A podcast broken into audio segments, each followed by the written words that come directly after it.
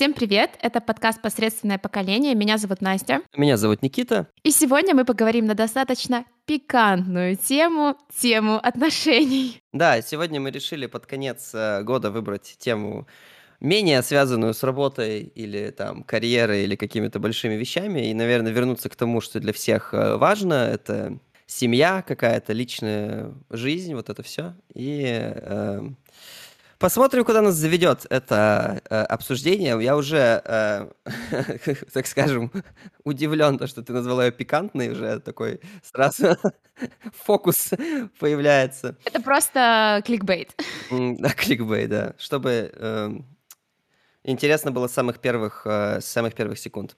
Но вот для меня это на самом деле тема скорее уже, может быть, потому что я, к сожалению, становлюсь чуть постарше. Э, для меня эта тема скорее уже такая какая-то даже, не знаю, эм, ну, во-первых, эмоциональная, конечно, но во-вторых, э, все чаще она входит в каком-то вот э, в контексте какого-то личностных целей, да, что я как бы, как, например, как человек, у которого отношения долгие есть, часто встречаю, замечаю людей, которые в поиске до сих пор находятся, насколько на самом деле это им мешает жить, что ли, насколько это на самом деле нужно. Ты что ты думаешь про вообще? То, что, извини, перебью тебя, ты сейчас про то, что мечты вдвоем сбываются быстрее? Нет, я скорее про то, что э, вот э, смотри, я, я, я про что говорю, про то, что когда оно есть, да, ты, может, этого и не замечаешь, но дает какую-то эмоциональную даже, не знаю, эмоциональную стабильность, какое-то ощущение счастья, э, вот. И да, вещи вдвоем жизненные, наверное, решать легче в целом. Вот скажи, какую тебе кажется вот роль занимает, занимает это вот отношение с другими людьми в, вот в жизни у тебя, например? Насколько тебе кажется это важно от 1 до 10? Это очень важно. 10, 120, я не знаю, миллион, очень важно. И важно иметь абсолютно а, любые отношения в хорошем, так сказать, состоянии с собой, со своей второй половинкой, с друзьями, с семьей, Кому интересно, там, например, в психотерапии очень часто, даже если вы не приходите с этим запросом, начинают копаться там, в отношениях с родителями и считают, что там нужно не в, не в этом плане, не в том плане, что родители обвинять начинают в каких-то там ваших травмах или еще что-то. Нет, плане того, что условно взаимосвязь там с отцом отвечает за одну какую-то, за одни какие-то категории, так сказать, э, взаимоотношения с мамой отвечают за другие категории, и очень важно их наладить, как бы, чтобы якобы быть в балансе, все дела, но в любом а случае... Вот, от... Можно с этого момента поподробнее, то есть как отличается вот... Э, Я не помню. Отношения с мамой и с папой за разные вещи отвечают? Я не помню. Странно. Ну, то есть, что, по-моему, если мне память не изменяет, то э, отношения как бы с отцом э, они больше связаны с какими-то такими материально-прагматичными вещами, то есть твое э, чувство уверенности, вот как это, заземленности какой-то, что ты уверенно стоишь на ногах, ну вот какие-то такие вещи. Но, слушай, мне сложно сказать, я даже не могу сказать, это относится к какой-то эзотерической части психологии или это там что-то другое, более аргументированное. Я сейчас какие-то вспышки в памяти у меня происходят, и я это рассказываю, но давай не будем углубляться в это, мы психологии угу. уже уделили э, да. достаточно времени. Про отношения это очень важно, потому что я согласна с тобой, э, это дает, э, когда ты знаешь, что к тебе есть кому обратиться, к тебе есть кому прийти, и тебе есть с кем разделить не только грусть, но и радость, потому что когда ты грусть, ты как бы чувствуешь, ты ее можешь спокойно чувствовать один, но вот тяжелее, по крайней мере мне, очень э, тяжело чувствовать радость одной. Радость хочется чувствовать с людьми. Слушай, это хороший поинт. Действительно, когда вот э, это то, что я, наверное, не понимал, когда я... Я вообще был абсолютно, абсолютно эджи тинейджером. А, как раз а, мне казалось, что вот я буду э, мариноваться в артистическом одиночестве. И я был... Я приехал в Прагу, мне было 17 лет, у меня была пустая хата, я вообще э, был гол как сокол, у меня, ничего, у меня ничего не было. И я чувствовал себя абсолютно на пике вот этого какого-то экзистенционального просто существования. Я... Э, 17 лет. Да. Э, я сидел дома, э, вот, э, читал много книг, курил сигареты, чувствовал себя просто великолепным интеллектуалом. И на самом деле действительно, что как бы негативные эмоции, они все равно у человека так или иначе, они как бы твои всегда, да, то есть даже если ты с кем-то делишься, ну, никакая, никакая эмпатия их как бы не разделит, наверное, мне кажется. А вот действительно радость и счастье, она как-то... Заразная. За... Да, и что на самом деле, когда ты один, и тебе не с кем поделиться, но она как-то как как радоваться-то стрёмно. Что ты будешь сидеть один и, и радоваться, да? То есть мы социальные существа, и там радость — это социальная вещь. Ты выражаешь, что типа я счастлив, мне хорошо. А когда ты один, то что выражать? Сиди просто спокойно и, и все. Вот. Да. Э, соглашусь. Я, кстати, мне кажется, очень хорошее наблюдение, э, мудрое, интересно. Мне дает о чем подумать. Я заметила его, при том, что, мне кажется, относительно недавно, когда в моей жизни уже началась там full тайм работа и у друзей, и у родителей, тем более подавно, и плюс я от них далеко нахожусь, и происходят в жизни какие-то моменты, с которыми ты очень хочешь поделиться прямо сейчас, и ты там начинаешь писать, звонить, а они там заняты, и у них, ну, свой график, это как бы все ок, ты поэтому такой, тебе так, так, надо сейчас отложить радость немножко на полочку и вернуться к ней вечером, когда у мамы будет время, например. Да, это на самом деле действительно, я тоже вот э, каюсь, что я абсолютно не уважаю Даши персональное время, когда я хочу поделиться или чем-то поговорить, я просто ей названиваю вот так вот просто навязчиво, бери трубку. Вот. Но э, как бы... Вот скажи, на самом деле, вот э, ты всегда думала, что ты, как бы это, что это будет для тебя важно, что ты этого будешь хотеть? Или у тебя была фаза, когда ты думаешь, что я буду бизнес-леди, Uh, мне никто не нужен, эти мужики меня тянут назад, uh, я просто буду сама и буду фокусироваться там, не знаю, на личностном Слушай. росте, на бизнес-практиках. Бизнес-практиках. uh, ну, в романтическом плане я всегда была очень влюбчивая, прям очень. И у меня, наверное, всегда была мечта, учитывая, что я ребенок развода, у меня всегда была мечта раз и на всю жизнь. Mm. Поэтому, мне кажется, возможно, из-за этого мы с Андреем до сих пор не разошлись, потому что в очень роковые моменты я до последнего боролась за нас. А, вот, но... Ну это правильно. В долговременные отношения нужно инвестировать, их нужно сохранять. Это как бы оно не будет держаться само по себе, действительно.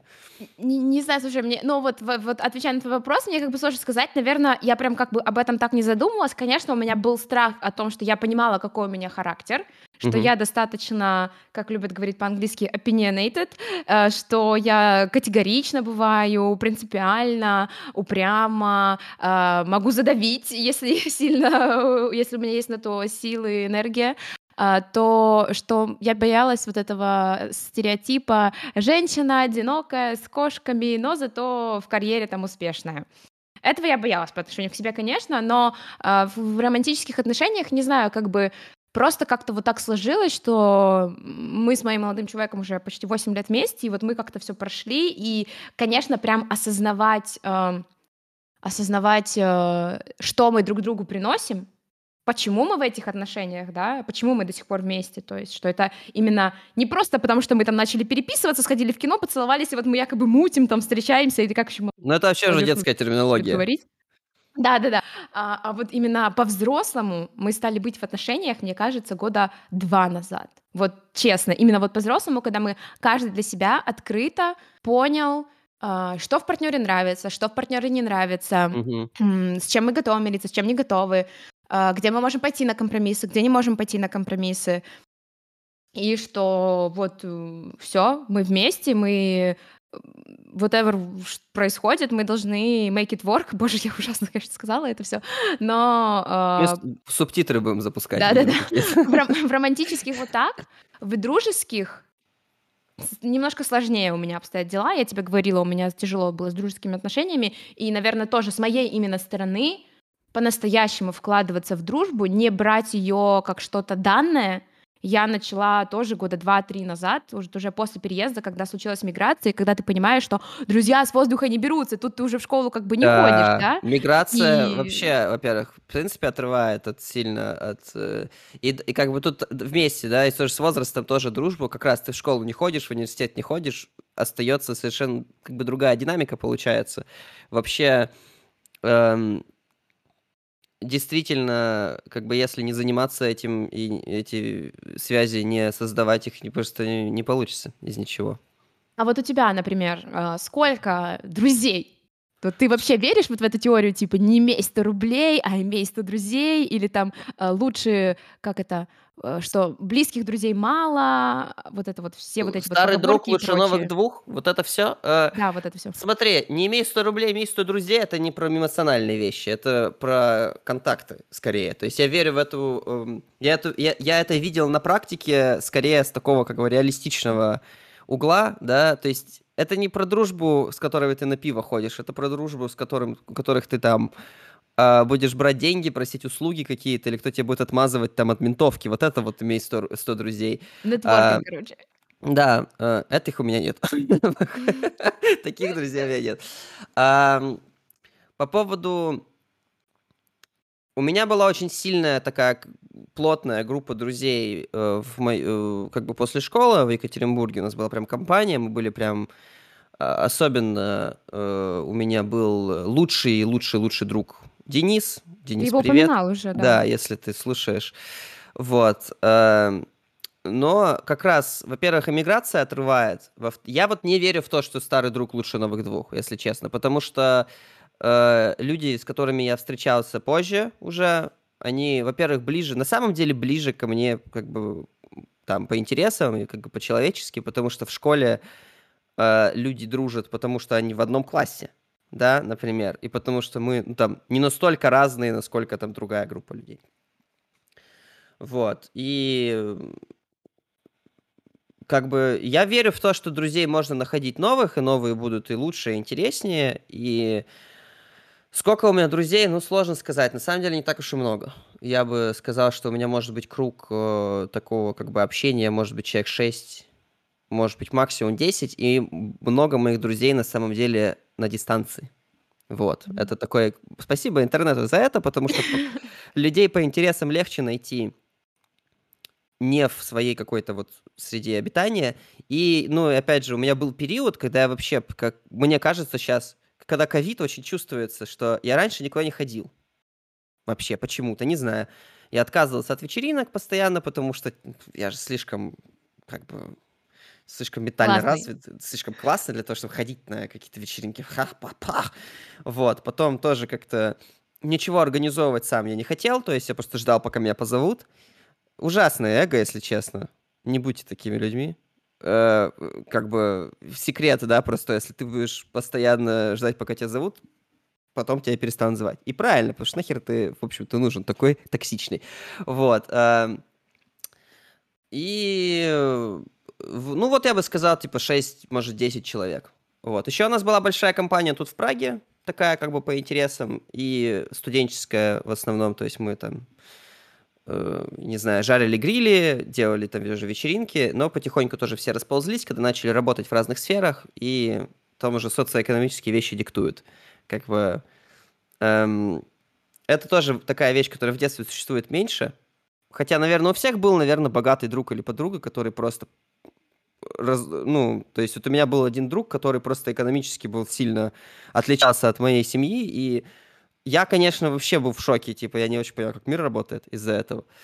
Но это не мешало нам дружить. Во взрослом возрасте эти вещи уже будут мешать, мне кажется, дружить, потому что вот там элементарно те места, куда тебя зовут, и то, как ты там должен выглядеть, и вот эти все вещи, эм, это сложно.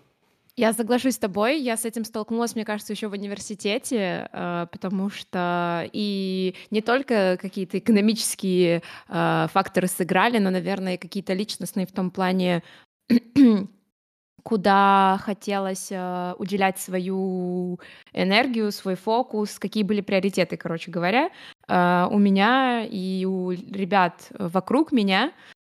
Но вот тоже, знаешь, э, давай еще к одному стереотипу вернемся про то, что самые лучшие друзья зарабатываются у кого где. Э, кто-то верит, что в школе, кто-то верит, что в университете, что вот вы подружились, и это навсегда. Честно, у меня с университетом не сложилось. То есть у меня оттуда осталось два близких человека достаточно. Дима, Диана, передаю вам привет, если вы слушаете. Мы, может, не общаемся супер часто, а, супер постоянно в силу того же, что мы теперь достаточно далеко друг от друга живем, угу. но это люди, с которыми я всегда с удовольствием э, вижусь, когда приезжаю в, ну, домой. Это люди, которым э, я всегда приду на помощь, и которые я знаю, что всегда придут на помощь мне. Это люди, перед которыми я не боюсь быть во всех своих состояниях, которых могу быть. Люди, которые я знаю, что и порадуются, и погрустят вместе со мной. И я знаю, что как бы я могу э, in confidence им что-то рассказать, да, mm-hmm. и это будет без осуждений, э, с полной поддержкой, и тем более не передастся где-то как-то куда-то что-то дальше. А, ну, в универе по-другому у меня, к сожалению, не сложилось, на это были свои причины какие-то, а, вот, но в школе, например, тоже у меня остались очень хорошие друзья, у нас был очень дружный э, класс, параллель, мы, как бы, понятное дело, не со всеми продолжаем поддерживать отношения, опять-таки не на постоянной основе, потому что у нас еще со школы нас вообще всех разбросало, то есть у нас кто в Канаде, кто в Польше, кто в Амстере где-нибудь, ну, прям там вообще география нереальная, но мы, по крайней мере, стараемся всегда, когда дома, со всеми видеться, приезжать. В прошлом году мы вместе праздновали Новый год, и очень прикольно наблюдать, как эти люди растут, потому что ты не находишься с ними day-to-day. Да, ты и ты видишь, видишь, как сюрприз потом. Вот и ты приезжаешь и открываешь их для себя по-новому, но при этом, опять-таки, есть еще ловушка, как я в нее сама попадаю, так я вижу, что и мои бывшие одноклассники в нее попадают. Мы продолжаем иногда друг о друге судить, исходя из того образа, который мы обрели, когда мы были э, в школе. Мне нравится, что твоим знакомым, наверное, очень э, как бы развлекательно слушать наш подкаст, потому что ты упоминаешь столько людей, и э, это всегда очень забавно. Я вот как бы, если честно, не очень э, э, хочу называть имена, наверное. Хотя, э, на самом деле, из моего круга общения не так уж и много вот этих людей стоит слушать мой подкаст, вот, потому что как раз, типа, мои друзья детства, мы слегка как бы оторвались друг от друга уже, вот. Ну и если честно, э, э, как бы близкое общение, я думаю, оно уже не получается так, как раньше, потому что, во-первых, все-таки, э, ну, все развиваются в своем направлении, все меняются, и, да, там, вот, у меня была такая, как бы, небольшая традиция, что я со своим другом со школы, со своими друзьями со школы созванивался периодически, там мы там разговаривали, может быть, раз в полгода, и там на, на Новый год, например, на праздники. Вот, и э, как бы э, последний, э, последний созвон наш не был особенно дружелюбный. Как-то получилось так, что э, в целом получился очень как-то неприятный и конфликтный разговор, э, и такое тоже бывает. Но э, Поэтому вот я не знаю, то есть э, у меня, я, я, не, я не могу сказать, что вот у меня где-то вот получилось там найти каких-то... Э, все мои друзья, которые лучшие прямо люди, э, они скорее э, как бы просто в целом из разных периодов жизни и в основном определяются тем, как бы что мы с ними разделяем. Да, если мы разделяем какой-то момент или какой-то интерес или какой-то взгляд на какую-то тему, вот. От чего поддерживается это отношение? Потому что мне кажется, что у дружбы есть вот этот вот определенный фокус всегда.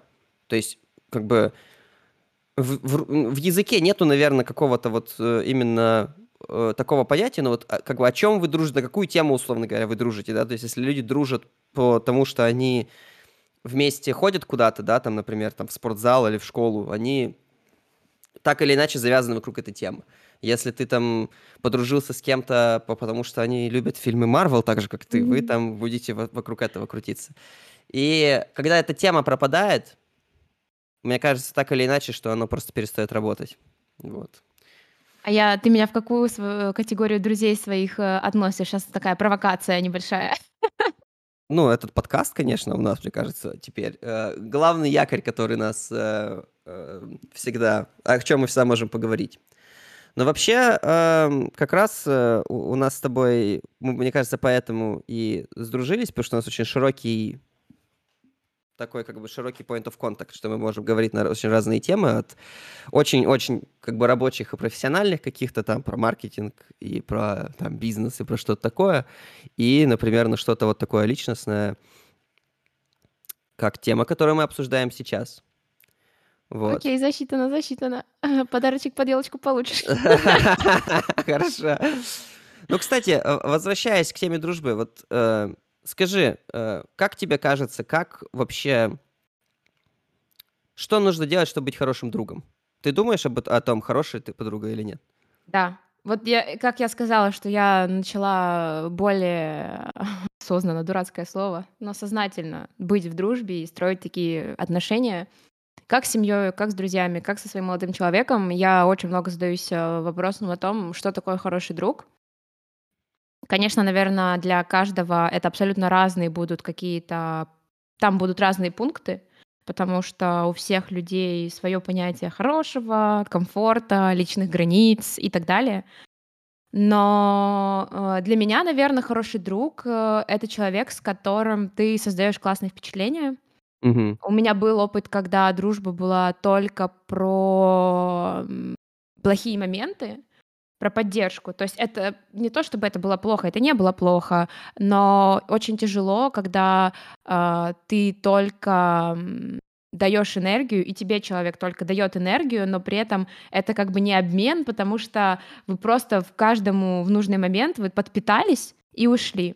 Угу. Поэтому для меня дружба — это про создание каких-то впечатлений, и, ну, на самом деле, посуди, то есть если вам если вы не проводите никак время вместе, не делаете какие-то разные активити, uh, то uh, вам не о чем будет разговаривать, в принципе. То есть что вы будете вспоминать? Все-таки большая часть, мне кажется, разговоров, понятное дело, вы встречаетесь, вы обсуждаете политику, вы обсуждаете фильмы и прочее, но потом в какой-то момент вы начинаете все равно сентименталить так сказать, и начинаете обсуждать классные истории. И я вообще очень люблю вот эти вот э, периоды, моменты э, в дружбе, когда вы начинаете вспоминать, это так классно, эти теплые воспоминания и прочее. После этого, наверное, ну, хороший друг, он должен как-то разделять с тобой ценности, соответственно, да, угу. и тебе вообще с ним должно быть максимально комфортно. И вы должны, мне кажется, отдавать себе отчет, почему вы в этих отношениях. То есть э, кто-то, может, любит вот как это, транзакция, подход транзакций. Угу. Когда ты любые отношения воспринимаешь как транзакцию. Я тебе что-то, ты мне что-то. А, ну, это как бы не отношения, конечно, не дружба.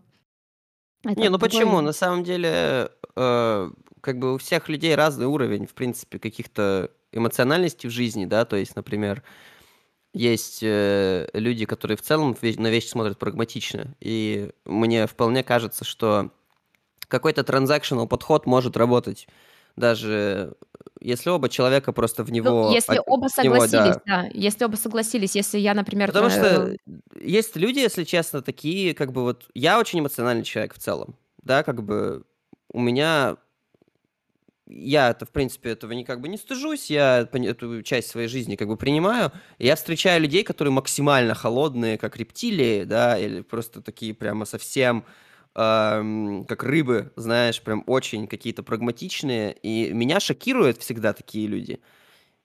И им явно некомфортно со мной, потому что я постоянно пытаюсь навязать им что-то вот это вот... Эм, им чуждое, да, и я могу себе представить, что для них, наверное, идеальные дружеские отношения какие-то очень такие структурированные, прагматичные и транзакционные. Опять же, все понимают, где, как бы, что происходит, да, то есть всем же нужны друзья, э, даже, как бы, американским психопатам нужны друзья, Ну, а опять-таки, да, то есть это про то, что для меня, например, подход транзакции не подойдет, и поэтому, угу. то есть я, когда вхожу в новые дружеские отношения, так сказать, я а, ну, пытаюсь понять, для человека это будет такой подход или нет, потому что а, классную один раз фразу или инсайт, я не знаю, психолог, вот мне мой самый еще первый сказала, что дружеские отношения, на них тоже должен быть договор в том плане, что тебе комфортно, что тебе некомфортно. Вы должны эти условия обсуждать с человеком, уметь обсуждать их в открытую. И это сложно сделать. Это сложно сделать иногда даже со, со своими самыми близкими людьми, потому что это неудобные темы, да, неудобно говорить, что, э, пожалуйста, там, не звони мне супер много раз, э, лучше сначала напиши мне, да, вот какие-то такие mm. моменты, или там ты иногда нарушаешь мои личные границы этим, этим, этим, э, но я стараюсь такие моменты, потому что я могу быть тоже достаточно эмоциональна, мне кажется, у меня особенно из-за того, что я вышла из немножко специфического э, бэкграунда в университете, как у меня в компании складывались в той, в которой я была, отношения, когда там не было понятия личных границ абсолютно, и мне кажется, что некоторые ребята здесь, я думаю, они сами понимают, о ком я сейчас говорю, немножко настрадались э, после этого, что мне заняло какое-то время эти границы как себе лично отстроить, так и научиться замечать границы людей э, других. Я замечаю, что очень любишь тему личных границ в целом. Да. У нас, в принципе, да, в каждом подкасте Все есть про личные э, вообще. упоминание... Потому что, ну, блин, это ж вот ты и вот твои личные границы, вы не раз, не раз Слушай, это. раз уж об, об этот, этот термин так часто вступ... вот, вот скажи, что так вот в отношениях в романтических и в дружеских, что это, что это такое, эти границы? Что, о чем ты говоришь конкретно? Что это такое? Ну, как бы вот, чтобы у нас было сейчас определение, и мы могли ссылаться на этот выпуск всегда, когда э, подробнее про личные границы, смотрите Не, ну номер. просто что тебе комфортно, что тебе некомфортно по отношению к тебе. Проявление, взаимодействие, все что угодно, коммуникация. Хорошо. Ну, понятно. Понятно в целом. Я вот могу сказать, возвращаясь к теме там хороший, плохой друг, я могу сказать, что я был очень плохим другом. Долгое время всегда. Я думаю, что я до сих пор такой друг среднего пошиба, в лучшем случае. То есть... э, Не, подожди, давайте только быстренький дисклеймер. Я не, это, не провозглашаю себя хорошим другом. Ни в коем случае. А то Никита сейчас так сказал, на контрасте, как будто я себя тут хороший сказала, что я хороший друг. Нет, ты а- гов- нет, просто как бы... э, я перехожу от просто от э, Окей. сразу, сразу к тому, что как бы от старания и понимания того, что нужно уметь, да, быть хорошим. Я не понимал, что нужно уметь быть другом. Мне казалось, что как бы люди дружат со мной, потому что я офигенный, во-первых, абсолютно сумасшедший, классный. Поэтому все мои как бы отрицательные качества, они как бы идут в комплекте, они того стоят, естественно. А это не так. Конечно, это не так, и для меня было большим удивлением, что нет, я точно так же выношу людям мозг, и точно так же э, как бы люди закатывают глаза от того, что там я могу сказать или сделать. И э, я думаю, что всем таким экстравертным людям стоит понимать, что иногда нужно помолчать и послушать. Вот. И что не всегда, если хочется влезть куда-то, надо это делать. И эм, я этого совсем не понимал. Поэтому, как бы, ко всем людям, которые перестали со мной общаться, я обращаюсь. Я, я понимаю, ребята, я не держу зла. Я бы сделал точно так же на вашем месте. Ремарочка такая, вот у меня тема личных границ, а у тебя тема какого-то этого самоопределения в плане э- э- эго своего какого-то. Вот у тебя она тоже так прослеживается. Ну да, это точно. Нет, с границами я понимаю по поводу границ, но у меня на самом деле не было каких-то мега проблем с этим никогда. У меня, конечно, бывали, наверное, то есть люди разные, бывает такое, что кто-то может быть там привык быть более, например, э, как бы активным, и это кажется навязчивым, или делает какие-то вещи, которые там... Вообще, э, я не знаю, то есть у меня, в принципе, в моих, по крайней мере, э, в моем опыте всегда эти вещи решались обычно каким-то прямым обсуждением, типа, «Ну, пожалуйста, хватит там есть еду из моего холодильника, например. Хотя бы спроси сначала. Или там, не знаю, еще что-то там, не звони мне в 4 утра. Вот. Но в целом это не, как бы, это, это не какая-то большая тема для меня. То есть, в принципе, ну, как бы я понимаю, о чем речь. Естественно, что люди друг другу притираются там, и как-то... Для меня вот тема эго как раз больше актуальна, потому что, во-первых, я стал замечать свое эго, и с другой стороны, это то, что меня в людях больше всего мне мешает с ними дружить, это их эго. И мне почему-то, как бы, э, это, наверное, то, что я замечаю в первую очередь, потому что наше эго начинает соприкасаться и начинает выбиваться вот это вот типа, прит- п- п- путерка какая-то. Каждому резонирует свое. Однозначно. Но вот э, про то, что ты говорил, что вот есть люди более такие спокойные, вот мы, например, с тобой как представители более эмоционального общества. Э, Мне кажется, что все равно это больше вопрос. Вот думаешь ли ты, э, возможно ли, э, чтобы такие люди дружили? Потому что мне мой опыт показывает, что все-таки возможно в том плане, что ты тогда у человека чему-то учишься, и вы опять-таки просто с самого начала обозначаете для себя, в каком формате будет эта дружба, да, какие у вас там условно формы общения, взаимодействия, как вы проводите время.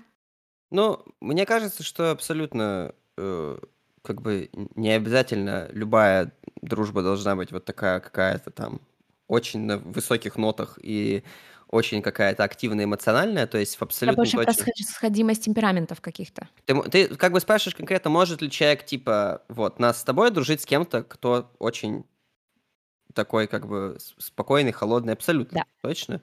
Абсолютно, то есть у меня есть э, масса очень долгих даже друзей, которые, в принципе, по темпераменту значительно холоднее, чем я. При этом у нас э, очень хорошие, дружеские, действительно теплые, долговременные отношения, что, во-первых, э, как бы все выражают, во-первых, дружбу своим способом, да, то есть есть люди, которые ничего не говорят прямо, никогда, но они делают.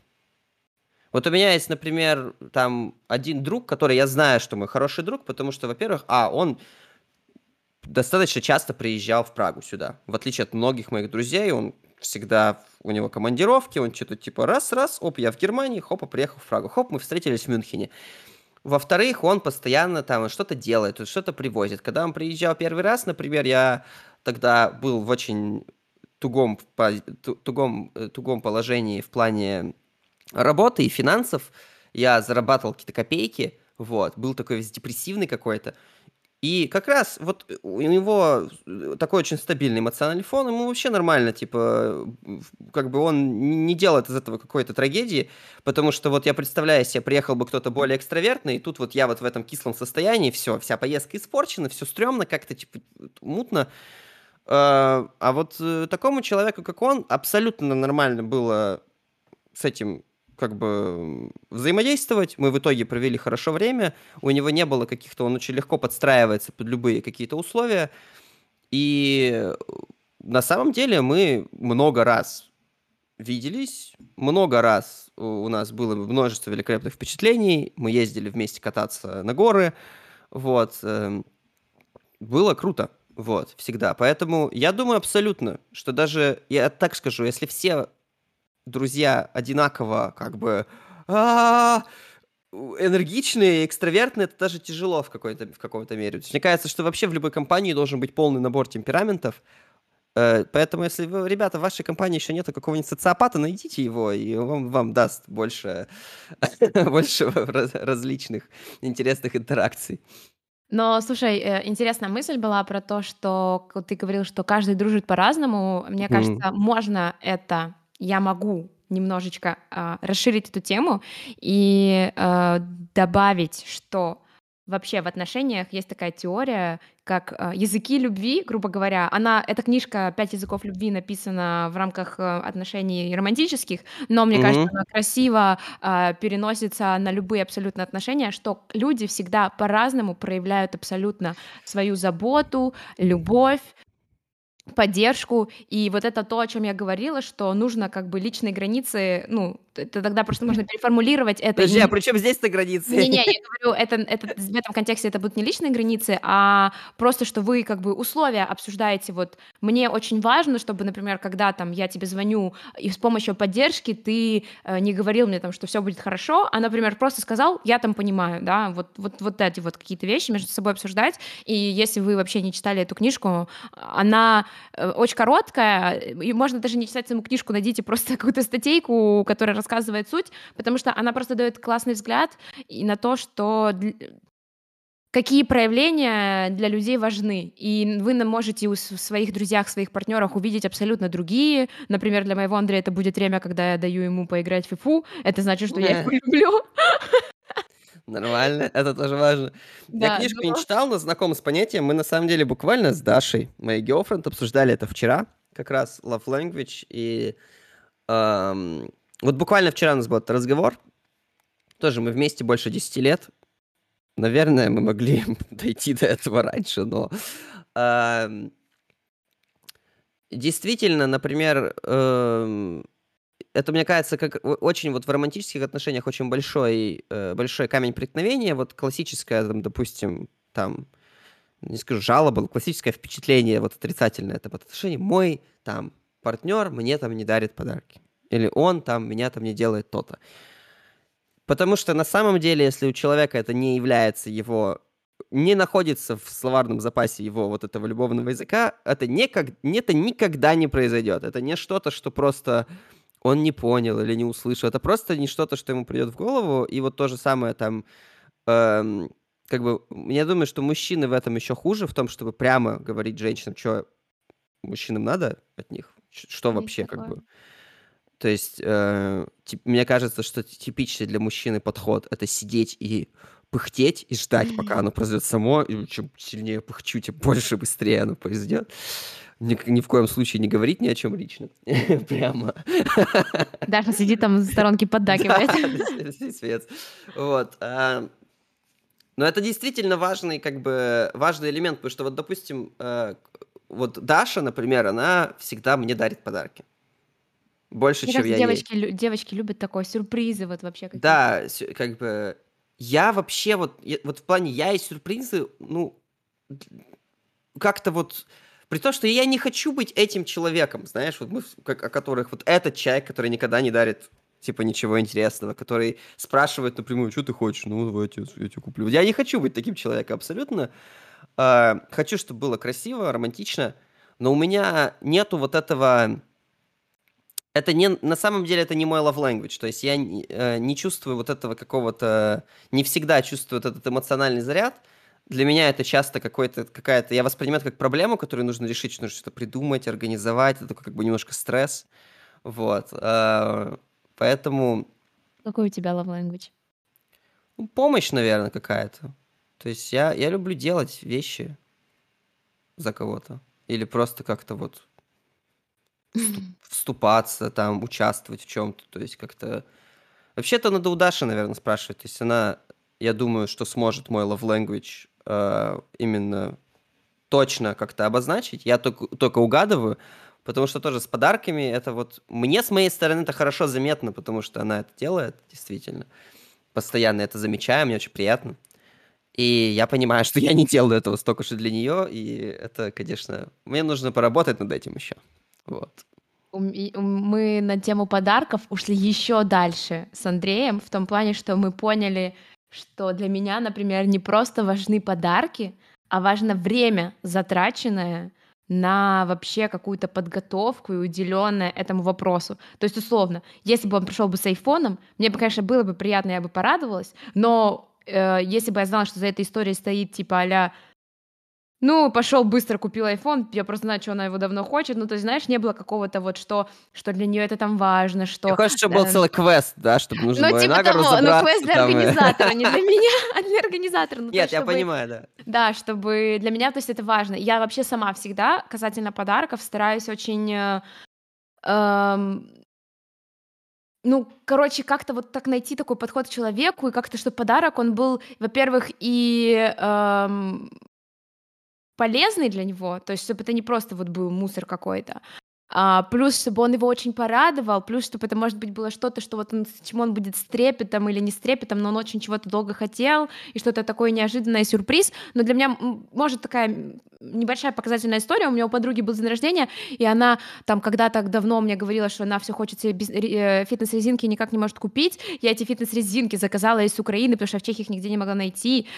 Ну, попросила родителей, чтобы они передали, забрала посылку, потом она хотела там еще какие-то сухоцветы, я поехала в жопу мира покупать эти сухоцветы. Я дала абсолютно, я это подарила. Это вроде была мелочь, но, по крайней мере, мне показалось, и мне хочется верить, что ей было очень приятно, потому что это вот, знаешь, она как-то это вкинула просто в разговор, и она даже не ожидала, что это как-то ну, ну это, конечно, от... супер приятно, когда повлияет. Э, какой-то эффект, и как мне показалось, да. кажется, что это дает какие-то понимания того, что я очень ценю наши разговоры, наше время, проведенное вместе, обращаю внимание на детали, и что у меня вот эта информация в голове занимала какое-то место, и для меня этот человек очень важен, потому что информация касается его.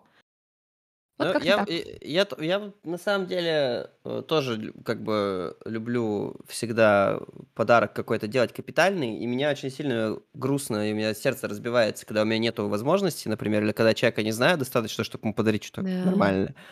Это самая как бы проблема. Вообще больше всего грустно, когда это какой-то вот реаль, ну то есть там что-то вот дурацкое, когда там или денег нет, или времени нет, когда там у тебя там все просто вот один в один. И у меня было, с другой стороны, много ситуаций, когда дарил людям очень-очень дорогие какие-то очень э, продуманные подарки, а потом как бы, ну, Не то, не то, что они не были оценены, на самом деле, просто потом как бы это того не стоило, в том, что просто там перестали общаться, например, или еще что-то, и как-то от этого такое дурацкое ощущение э, получалось, э, ну, что типа нафига вообще старался.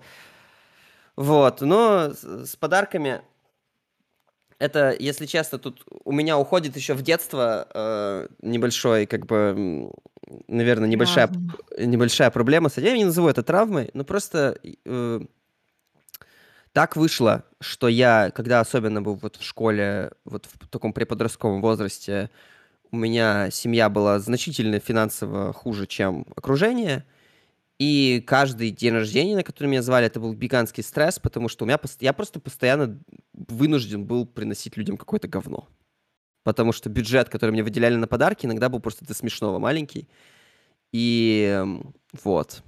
Но это на самом деле еще очень в таких моментах важно, чтобы родители именинника немножко объясняли вообще, что мир устроен по-разному, и не у всех всегда есть возможности, и чтобы люди, дети с детства приучались, как бы понимать, что иногда нужно оценивать в рамках возможностей Ну вот дети не понимают этих вещей, к сожалению, это, вообще. это, это типа, задача родителей, да. объяснить им Я это. думаю, что я думаю, что вообще, если ребенок понимает экономические вещи, значит, что у него тяжелое детство.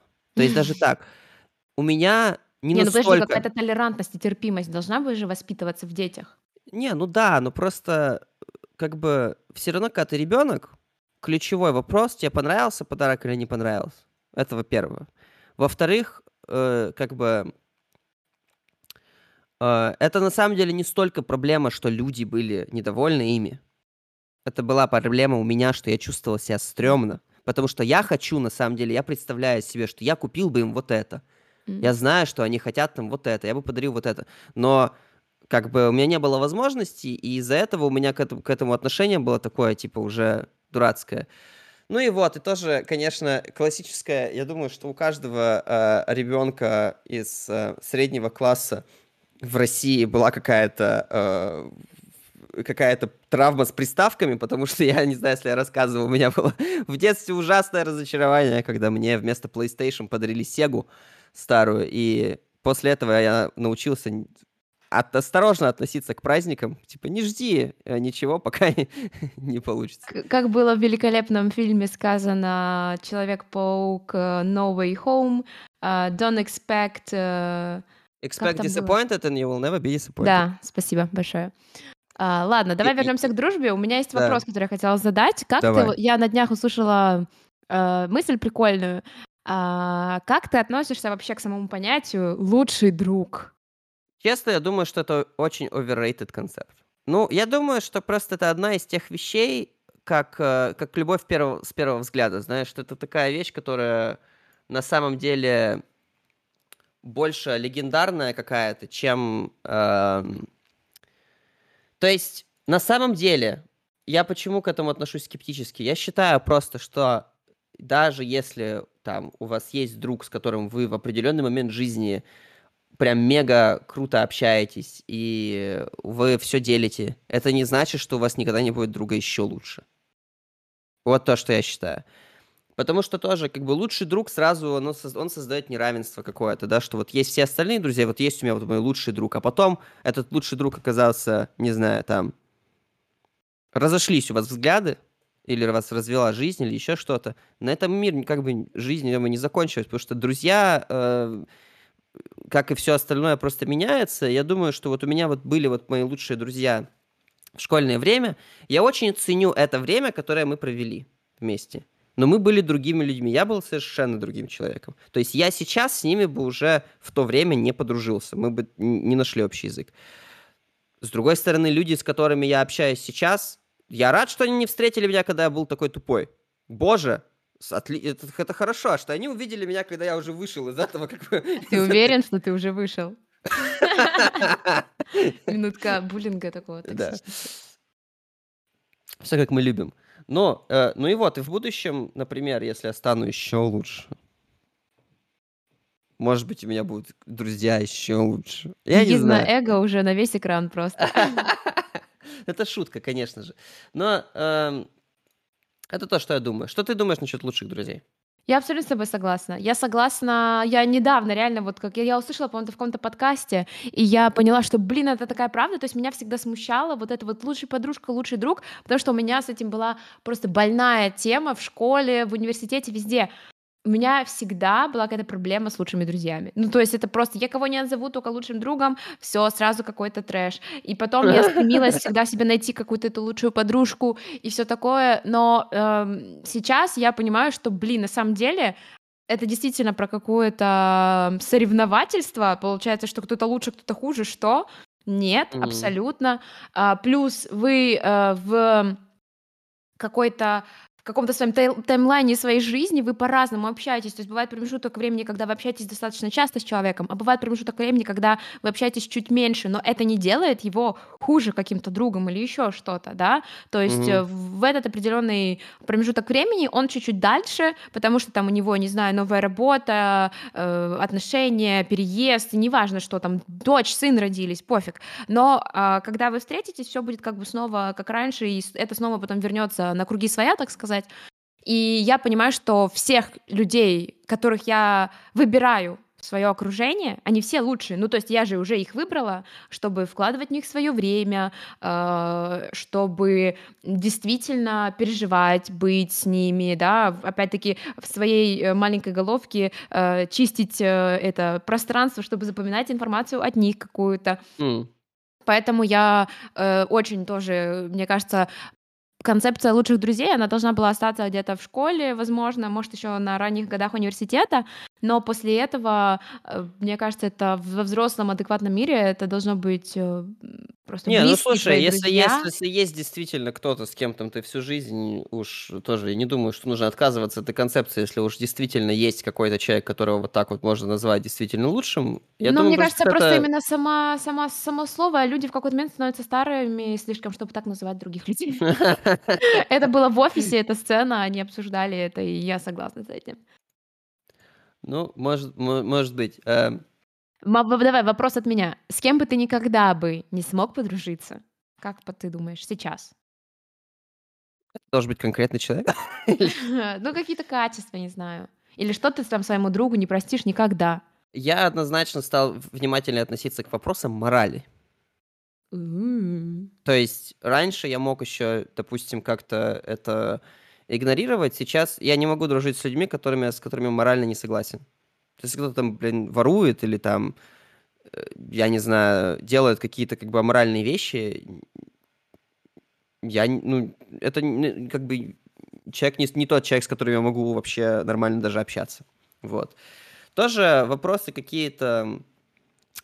Я стал внимательнее относиться... Вообще ковид очень сильно показал как бы как-то людей очень сильно разделил, да, однозначно стал иначе относиться там и к теориям заговоров, каким-то странным вот каким-то таким мнением, там, мнение по поводу науки.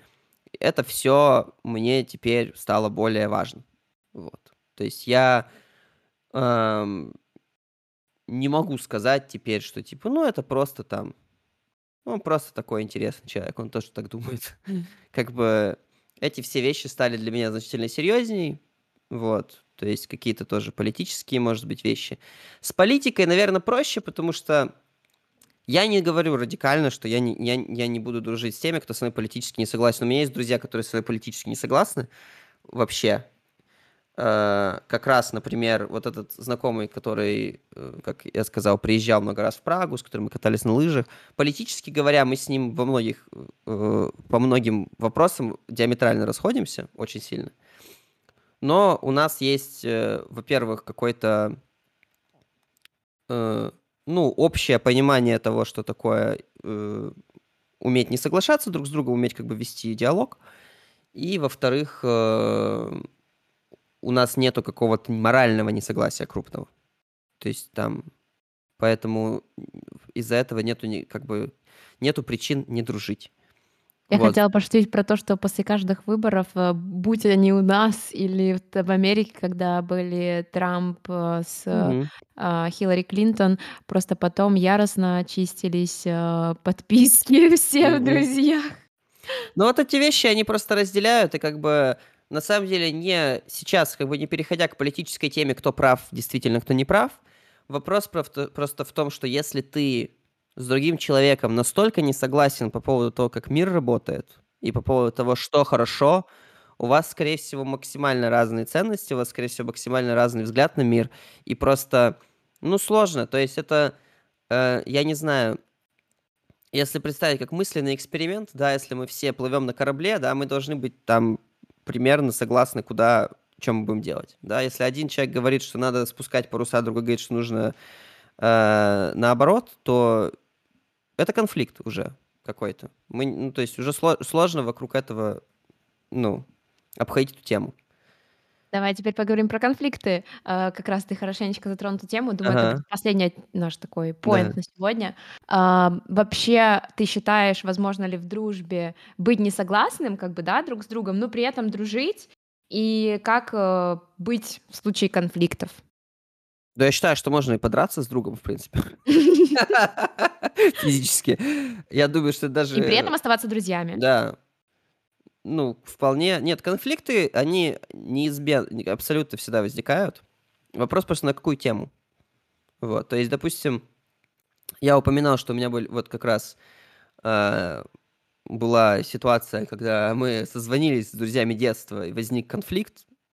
И это не такой конфликт, который э, просто какой-то продуктивный. Он был из-за какого-то момента в прошлом, и он заключался в том, что у нас просто фундаментальные взгляды на реальность уже как у взрослых людей. То есть мы взглянули на какое-то событие из детства, и у нас нет понимания того, что это было одно и то же, у нас есть э, несогласие. И опять же, и я не буду... история у тебя своя. Да, я не буду вдаваться в детали, опять же, кто прав, кто виноват, я совершенно не хочу никого там... Э, никому ничего высказывать. На самом деле для меня это все, что я понял в тот момент, что это на самом деле настолько бессмысленный негатив какой-то для меня уже сейчас. Я вообще в другой вселенной живу, и мне он просто не нужен. Вот. Это не, это не тот конфликт, после которого дружбу можно продолжать. Если она, если он как бы такой, как бы токсичный, разрушительный. Конфликты какие-то особенно, э,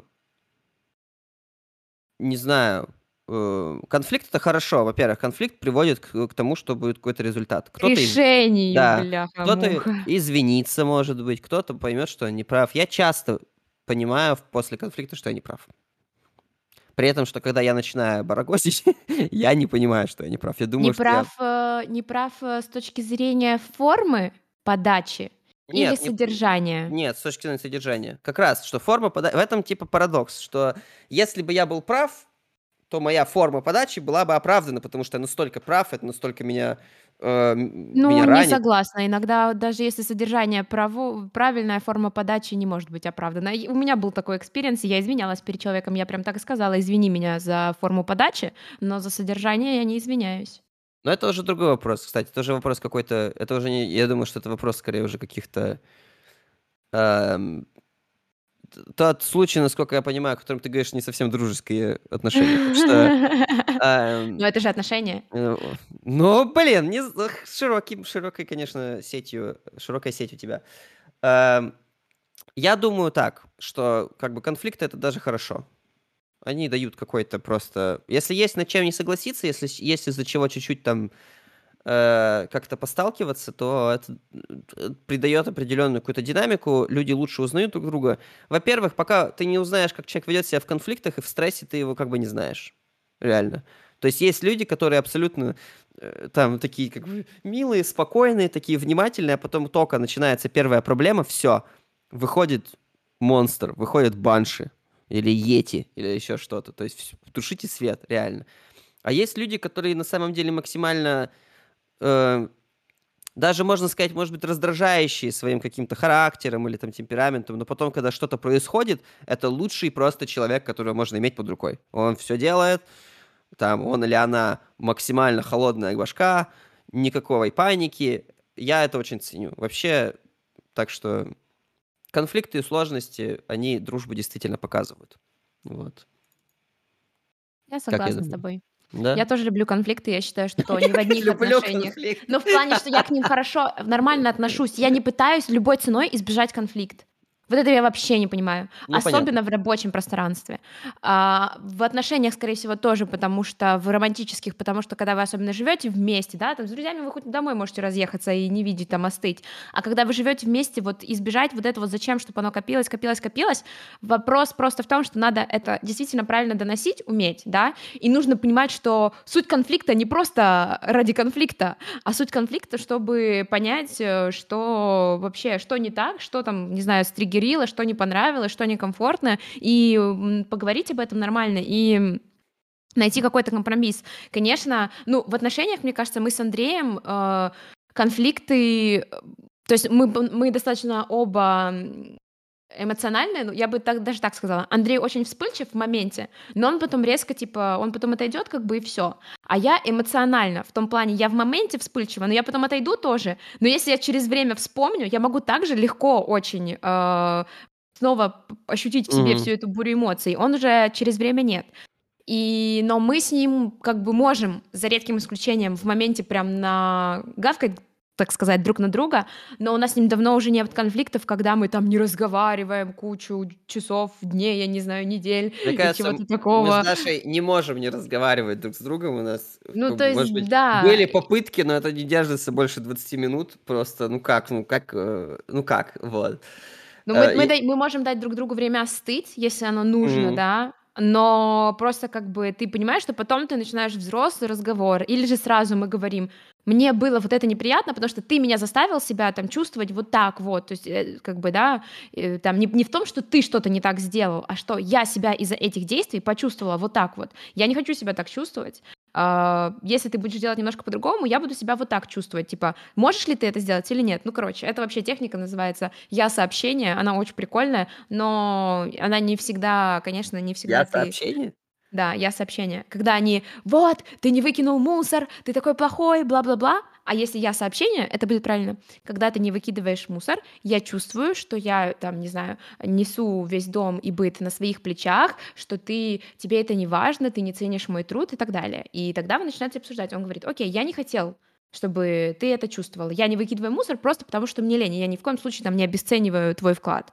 Но я понял тебя, там, я буду выкидывать мусор. Или какой-то другой компромисс вы находите. То есть техника заключается в том, чтобы поговорить как люди, да, просто? Да.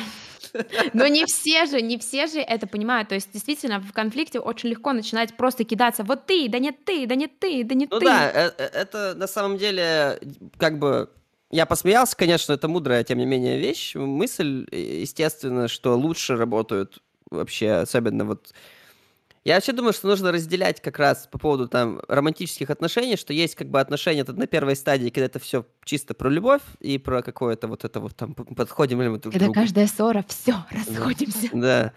И есть вот этот как бы быт. Это вообще другое, потому что когда ты живешь вместе с человеком, ну, э, опять же, да, кон- на Энное самом деле... количество лет. Энное количество Мораль-то в том, что не все конфликты вообще имеют что-то общее с э, как бы любовной стороной вещей. Иногда это действительно просто потому, что нужно там разбить как-то э, обязанности и вообще вот это все, э, эм, чтобы оно работало, функционировало хорошо. И тоже там... Я, кстати, думаю, что вот э, много вопросов, решается, сейчас я закину такую вообще контровершил э, э, мысль, очень много вопросов решается просто тем, что э, люди должны разговаривать друг с другом и равномерно распределять э, просто какие-то обязанности Согласна, э, поддержки. Потому что мне кажется, что очень много несчастливых э, пар из-за каких-то, ну, прямо скажу, из-за консервативных подходов к быту и к тому, что об этих вещах не говорится как-то прямо. То есть, э, опять же, love language, да, может быть, э, там человек э, не обязательно против того, чтобы что-то делать и действительно помогать. Может, у него просто не научили и не объяснили. Но вопрос тогда, будет ли он готов меняться. Это уже... Это действительно вопрос. Ну и как бы, э, конечно, я со своей позиции думаю, что, по крайней мере, там в современных реалиях меняться надо. Вот, и как бы, ну, действительно просто выходит жизнь счастливее от этого для всех. Вот. Согласна, да. Короче, мысль такова финальная, что не бойтесь ругаться, просто ругайтесь правильно, экологично. Экологично, да. И, и не расстраивайтесь из-за потерянных друзей, будут новые. Да, обязательно. Вот. Поэтому подводим итоги. Поздравляем всех э, с наступающим Новым годом и желаем вам в новом году и 100 рублей иметь, и 100 друзей иметь, и все на свете иметь. Вообще все на свете, да. Спасибо, что слушали нас, и нам мы очень ценим вообще ваше внимание. Оставляйте нам э, ваши отзывы, пишите нам ваше мнение, слушайте нас на Spotify, на Apple подкастах, везде, где можно. И мы надеемся, что в новом году у нас э, будут э, ментальные силы и новые идеи, и мы выйдем с новым сезоном нашего Да. посредственного подкаста. Постараемся вас удивить.